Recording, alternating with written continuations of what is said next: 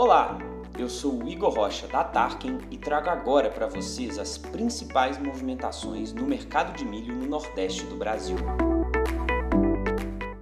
Mais um dia de leve queda no mercado de milho no Nordeste do Brasil. Para finalizar as vendas da última safra, vemos os produtores em todas as praças do Mato Piba aceitando negociar abaixo dos preços praticados na última semana.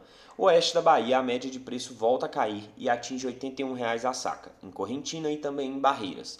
Na região da Garganta, divisa do Tocantins com a Bahia, o preço gira em torno de R$ 79 a saca. Já em Porto Nacional, no Tocantins, os negócios ficam entre R$ 79,50 a R$ 80,50, com a média de preços mantendo em R$ 80 a saca. Já no estado do Maranhão, seguimos sem novidade com os preços entre R$ 83 a 85 reais. No estado do Sergipe, os preços também estão se mantendo na faixa de 87 reais a saca e sem volumes expressivos de negócios nesse estado nesta quarta-feira. Por hoje é só. Continue com a gente para acompanhar as movimentações do mercado de milho aí, na sua região.